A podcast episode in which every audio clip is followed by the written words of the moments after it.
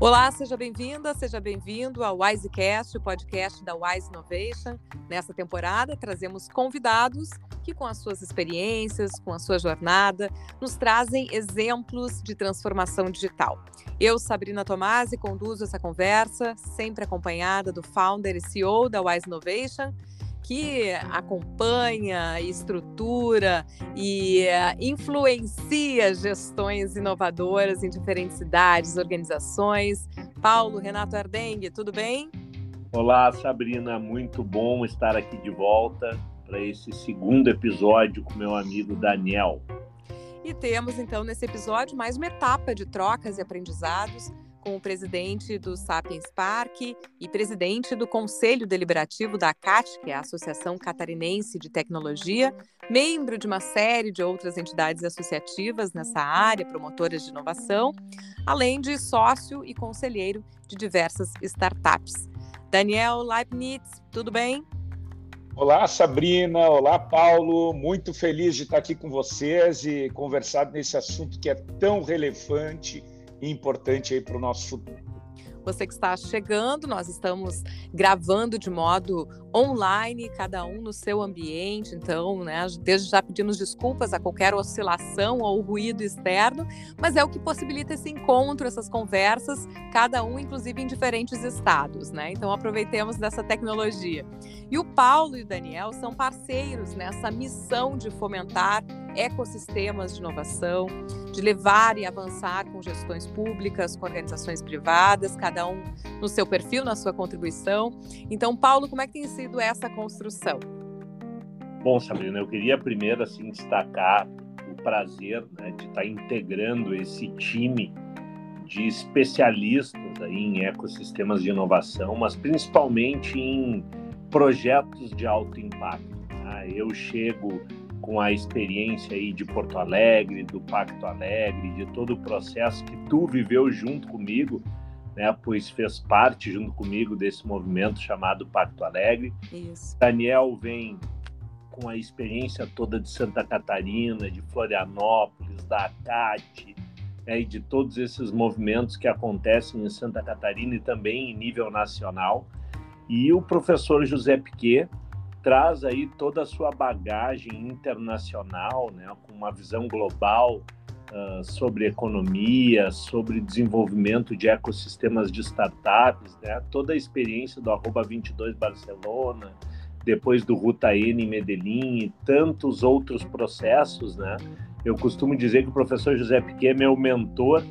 Né, eu aprendi mais em dois anos aqui no Pacto Alegre do que né, muitos mestrados e MBAs e doutorados, né, vivendo aí ao lado dele e principalmente implementando esses processos. Então, queria dizer assim, estou muito feliz de estar integrando esse time e de a cada cidade, né, Daniel, que nós participamos desse processo, a gente consegue descobrir, pensar, personalizar a metodologia para que ela faça sentido especificamente para a realidade e para o contexto de cada cidade. É verdade, né, Paulo? Assim, a gente. É, é, isso é muito importante, né? Porque não existe assim um, um, um, copiar e colar, né? Óbvio que tu tem metodologias hoje que aceleram e tal, mas assim o tempero, né? Entre aspas, a, o, o que vai ser feito na cidade, ela tem que partir da essência da própria cidade, das pessoas que ali estão né? porque isso é que vai estar linkado com os propósitos e tal. Né? Bom, e aí vocês estão falando do, né, que está sendo chamado de cidade inovadora. E para quem nos escuta, eu queria que vocês pudessem trazer assim, o que, que precisa ter uma cidade para entrar nesse processo? Né? Ela precisa estar já com pilares estruturados numa caminhada de inovação, ou esse gestor bastando ter ali a sua boa vontade, o interesse em que isso aconteça, buscar o apoio de vocês para localizar essas antenas, né, essa ancoragem. Bom, Sabrina, eu né, costumo aí sempre apresentar esse processo né, de, de, de transformar uma cidade de fato numa cidade inovadora como um grande processo de mudança de modelo mental. Né? Então, a gente atua muito baseado nos conceitos trazidos né, pela construção de ecossistemas de inovação, entendendo as cidades como grandes ecossistemas e percebendo o poder público, iniciativa privada, sociedade civil organizada e universidades, através do que a gente já vem trabalhando nos episódios anteriores, né, como uma lógica de quádrupla hélice, né, na qual cada hélice tem aí um papel fundamental para a consolidação desse dessa estratégia de inovação para a cidade.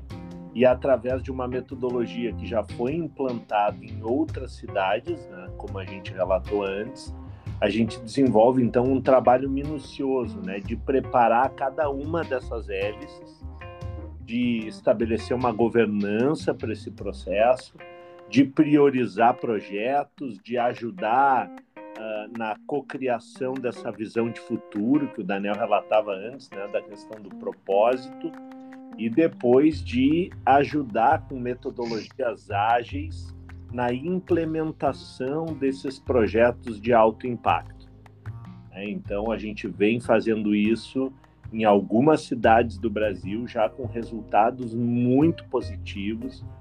E, e, eu acho que o Daniel aí pode trazer bastante aí da, da contribuição dele nesse processo. Sabrina, né? Então, o que, que a gente tem aí, né? Nós temos aí uma, uma série de situações né, que é, realmente assim é, é legal a gente entender um pouco da maturidade da cidade para que a gente possa né, entrar com aquilo que efetivamente vai surtir efeito na cidade. Né? Então, a gente faz um, um, um, trabalho, uma parte inicial de um trabalho que a gente chama de um mapeamento, não um mapeamento quantitativo, né? mas um mapeamento para que a gente possa enxergar quem são as pessoas, como é que está o relacionamento delas, como é que está a questão do posicionamento de cada uma das hélices, de cada um dos atores que participam, né? Para que daí a gente possa, é, sim, é, é, trazer para a cidade aquilo que melhor vai funcionar para eles. Bom, aí entra algo que já falamos aqui em alguns episódios, né, Paulo? A questão do reconhecimento das vocações locais, né? Exato, nós estávamos, por exemplo, agora em Rio Grande, né, onde começamos um, um trabalho junto com o professor José Piquet aí da consolidação e da construção de um grande pacto entre os agentes locais e o que se constatou, por exemplo, uma vocação muito forte orientada para blue economy, né, para a economia do mar. A Rio Grande está localizada uh, próximo ao mar, próximo à lagoa. E durante muito tempo, o Rio Grande teve como principal matriz econômica a questão do comércio do peixe, das peixarias e etc. Né? Uh, e tem também a questão do agro, enfim, mas lá existe uma vocação muito grande para essa economia do mar, que envolve desde a gastronomia, do turismo, do desenvolvimento de produtos uh, com algas marinhas, por exemplo, como tem uma startup lá. Então, a gente inicia né, esse processo identificando a vocação e, como diz muito bem o Piquet, direcionando o desenvolvimento econômico, a matriz econômica para aquilo que a cidade tem de melhor e fomentando que a cidade pense num nível global.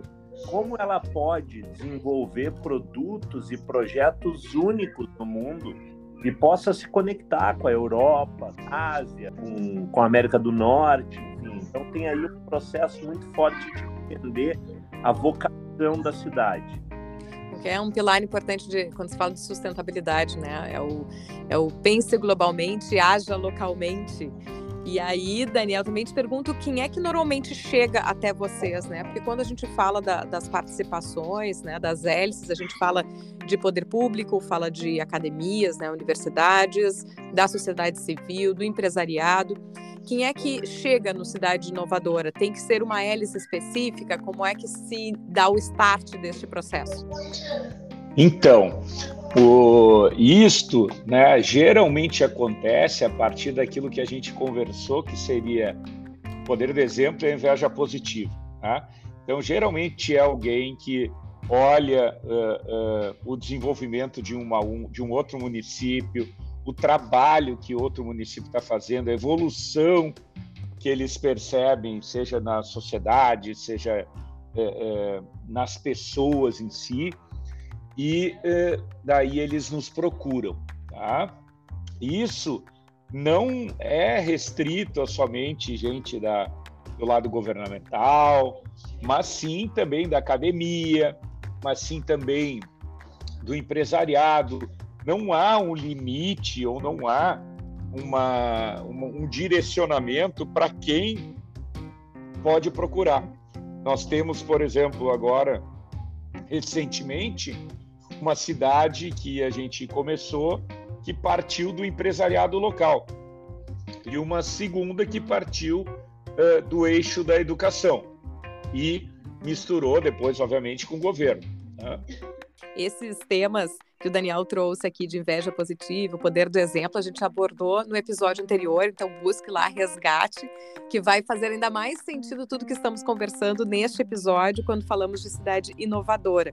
Mas o que, o que parece, então, assim, é, é dentro desse, desse comentário em cima de inveja positiva, é que ao termos uma cidade numa mesma região, ela, ao executar né, este projeto, contagia a sua, a sua região e assim como as pessoas que estão ali, os gestores, vai se contaminando por essa mentalidade. É isso que vocês têm assistido? É isso, Sabrina. A gente, inclusive, tem uh, como propósito com esse projeto é transformar o Brasil através das cidades. Né? Então, esse movimento de cidades vizinhas uh, desejarem implantar essa metodologia, isso tem ocorrido na medida em que os resultados começam a aparecer nas cidades onde o programa Cidade Inovadora vem se desenvolvendo. Até para quem está nos ouvindo assim possa compreender melhor o processo. Então tem um estudo da vocação da cidade, tem a construção de uma visão de futuro, tem o mapeamento que o Daniel se referiu muito bem né, para identificar quais são os players locais, né, quais os agentes locais que já fazem, né, quais as universidades estão presentes no território, quais as empresas que já têm essa mentalidade focada na inovação, quais os órgãos de classe, né, então as câmaras de comércio, né, que representam iniciativa privada, e o poder público, né, quais as secretarias que são estratégicas para esse município. Depois de fazer esse mapeamento e entrevistar um a um desses agentes para colher a percepção deles a respeito das cidades, a gente, junto com um comitê estratégico, que aí a gente está falando da governança, estabelece quais são os macro desafios que a cidade tem para alcançar a visão de futuro construído. Então, no caso de Porto Alegre, né, nós tínhamos lá como macro desafio modernizar a administração pública, melhorar a imagem da cidade, ampliar a qualidade de vida, melhorar o ambiente de negócios, promover transformação urbana através da, da inovação. Então, tu identifica uma série de macro desafios e, como diz o professor José Piquet, a inovação ela acontece para resolver problemas e os problemas muitas vezes nascem dos desafios que nós construímos para poder alcançar essa visão de futuro. Então, identificando macro desafios, a gente prioriza projetos. Quando eu digo a gente, né, é a cidade com o apoio da metodologia prioriza projetos e esses projetos começam a ser executados tendo três pré-requisitos liderança constituída, recursos disponíveis e capacidade de apresentar impacto e resultados em curto prazo. Então, em três meses, a gente já tem resultados pipocando aí uh, nas cidades nas quais nós estamos atuando. Perfeito. Esse era, esse era o ponto que eu tinha notado aqui para perguntar, porque vai se construindo isso e às vezes a gente percebe a, a, a, desconfiança né, frente a projetos inovadores. E o tempo me parece um, recurso aí também importante. Enquanto ah, quando se fala de um, de um, de um tempo de três meses, que para a gestão pública ah, não é muito tempo, é pouco tempo, imagino que ver o, o realizar fomenta e incentiva essas realizações, né? Porque a gente trabalhando com gestão pública vai ter sempre ali períodos de quatro anos. Então, imagino que ter resultados apresentados, concretos, num curto espaço de tempo, viabiliza né, que isso se multiplique. Eu acho que essa é a grande riqueza, Sabrina, da metodologia, é que se a administração pública tem dilemas com tempo, com prazos, com uma legislação muito rigorosa para poder fazer qualquer espécie de contratação, do outro lado eu tenho a iniciativa privada, né, que tem um foco maior na agilidade, que muitas vezes né, consegue ter flexibilidade, consegue ser mais uh, fluida, né? E eu tenho também empreendedores que podem ajudar a consolidar esses projetos e apresentar resultados mais rápidos. E tem as universidades, né, que por vezes trazem aí o conhecimento científico para apoiar uh, quem está colocando em pé esses projetos. Então, quando eu tenho as quatro hélices envolvidas, eu consigo ter mais agilidade, eu consigo ter mais braços e mãos para trabalhar, e eu consigo ter formas diferentes de encarar o problema. O que a grande diferença dessa metodologia é que se antes o poder público estava trancado num gabinete tentando resolver problemas, a academia estava trancada produzindo papers e dissertações para encher as bibliotecas de livros e não estava conseguindo tirar uh, esses livros de dentro da biblioteca para de fato virarem resultados reais. E a iniciativa privada estava esperando que o poder público uh, fizesse algo e agora ela pode contribuir para que isso aconteça, uh, tudo melhora na cidade, né? Eu quero trazer de volta algo que o Daniel colocou no episódio anterior, mas acho importante que ele aparece aqui agora, que as coisas andam quando se tem alinhamento, né, Daniel, que tu referias assim. Então, quando as quatro hélices olham numa mesma direção, a coisa vai.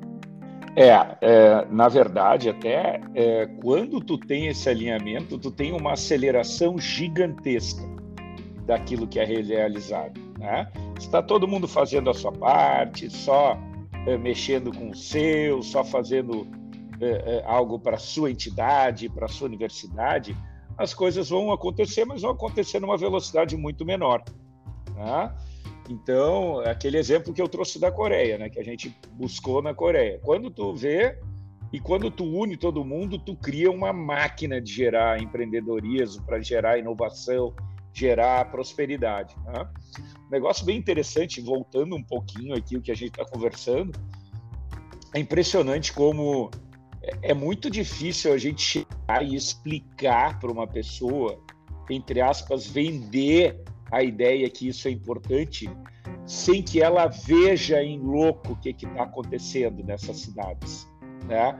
É, isso é um negócio, Paulo, não sei se tu concorda, mas é, é um negócio que envolve muita energia, assim, de tu chegar no lugar e tu ver, opa, isso aqui está um lugar diferente, isso aqui está um lugar onde as pessoas estão começando a se sentir pertencidas, estão com a autoestima é, melhorada e assim vai, né? Então, assim, essa questão da pessoa, da, os municípios, os ecossistemas irem visitar um lugar que está é, é, tá um pouco mais avançado é imprescindível, tá? Para que isso, é, para que eles possam se sensibilizar que vale a pena é, ir por esse caminho. Bom, e aí vocês, vocês trabalham dentro da metodologia Cidade Inovadora também nesse azeitamento das hélices, digamos assim.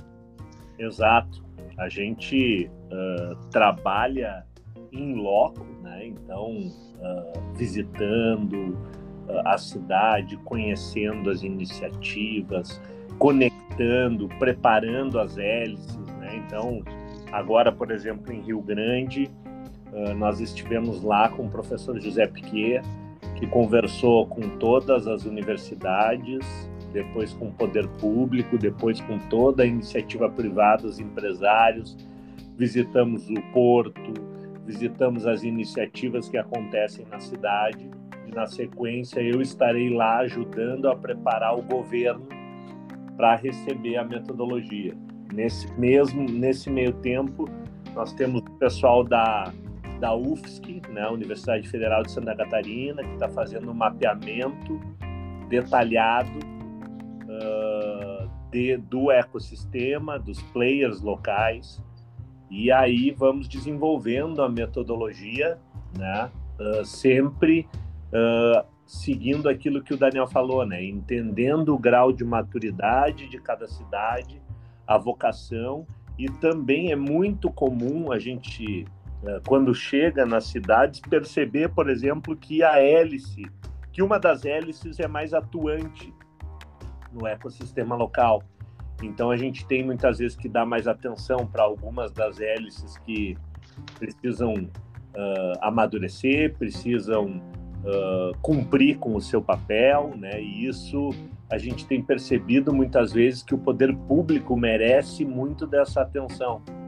Então, da gente poder preparar a administração pública, preparar o ambiente regulatório favorável para que a inovação aconteça, né? constituir uma célula de inovação na prefeitura, constituir e preparar a prefeitura para que ela participe da governança desse processo, mas que ela entenda que em alguns momentos ela não vai ser protagonista, ela só vai né, uh, apoiar o projeto, em outros ela vai ser protagonista. Então tem aí um, uma mudança de modelo mental uh, muito forte, uma mudança de cultura, eu diria, Sabrina. Sabe, Sabrina, um negócio assim que é muito importante as pessoas perceberem né, que um ecossistema é como um ecossistema da natureza né? É uma é uma luta constante de equilíbrio, né? A busca do equilíbrio. E esse equilíbrio, como tu falou, né, ele às vezes nós vamos ter que estar tá regulando ele. Aliás, sempre nós vamos ter que ter, porque hora vai estar, como o Paulo falou, uma força maior na área da, da academia e está faltando daí o poder privado entrar no jogo. Ora, o, o governo está fraco ou forte, e assim a gente vai buscando esse equilíbrio para que as coisas aconteçam, tá? Então, assim, muito, muito importante a gente é, é, perceber que ecossistema é a mesma coisa que ecossistema da natureza. Se está faltando água, se terra de menos, se não tem sol, tu não vai conseguir desenvolver né, aquele ambiente Perfeito, acho que conseguimos trazer clareza né, do que seja a metodologia da cidade inovadora. E fiquei pensando aqui uh, na questão colaborativa, né? Que estão vocês dois trabalhando aí em vocações locais, que é diferente daquela ideia de, de bairrismo, né? De concorrência, quando estamos aqui com um representante de, do Rio Grande do Sul, com atuação predominantemente por aqui, nas, nas passagens, inclusive pela Prefeitura de Porto Alegre, e com o Daniel lá de Santa Catarina. Então, unindo essas experiências unindo polos de inovação para projetos em comum. Isso, e ainda unindo o professor José Piquet, né? E toda a contribuição dele aí no sentido de sempre uh, estruturarmos as cidades com o pensamento global, com o pensamento de investimento em talentos, em disponibilização de capital financeiro para que esses talentos consigam empreender na cidade, né, a conexão desses talentos com as empresas. Enfim, tem aí uma mescla muito boa entre o que está acontecendo em Porto Alegre, entre o que está acontecendo em Florianópolis e entre o que acontece em Barcelona, Recife, Medellín e todos os espaços por onde o professor José Piquet vem passando. É, menos atenção a fronteiras, divisas, limites, mais atenção a essa produção toda de, de conhecimento e transformação digital, inovadora. Daniel Leibniz, obrigada pelas contribuições e pela partilha de conhecimento e experiência por aqui.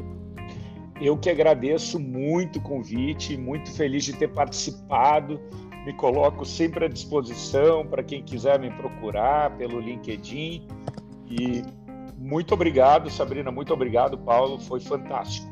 E Paulo, valeu por mais uma série de boas conversas, provocando, amparando mudanças em organizações públicas e privadas. Muito obrigado, Sabrina. Sempre um prazer aí conversar com amigos como o Daniel, ainda mais com essa conversa brilhantemente mediada por ti, que faz sempre as provocações pertinentes e eu saio sempre com a sensação de cada episódio ter aprendido um pouco mais. E eu espero que o nosso ouvinte esteja também nessa sintonia. Eu agradeço a generosidade aí dos elogios. Eu digo que a gente estuda e entrevista e ouve e aprende, não é para ter exatamente soluções, mas para melhorar as nossas perguntas, né, que são intermináveis uhum. aqui. Que legal. Ficamos por aqui. Você que nos escuta, segue o Wisecast para receber as notificações a cada novo episódio. Obrigada por essa escuta e tempo de atenção. Se curtiu, compartilhe o conteúdo e colabora com a promoção de ambientes inovadores. Até o próximo!